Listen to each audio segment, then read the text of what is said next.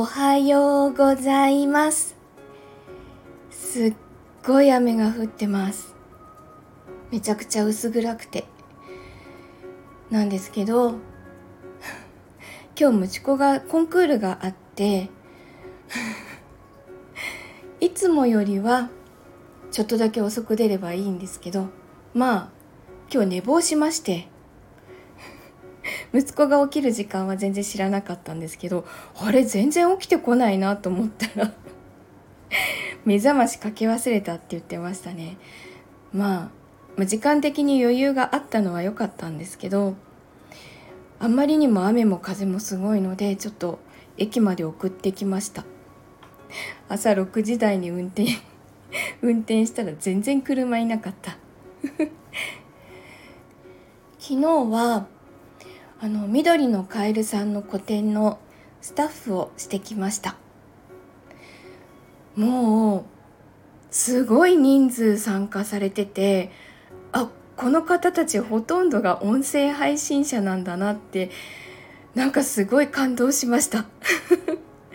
あの受付とあとあの物販の会計の方の係をやっていたのでそんなにたくさんの方とお話しすることはできなかったんですけど買いに来てくださった方近くに来てくださった方にはもうしっかり文化祭の名刺を渡して ご挨拶をさせていただきました。持ってった分の名刺は全部配り終わっちゃったのであもっと持ってけばよかったって思いました。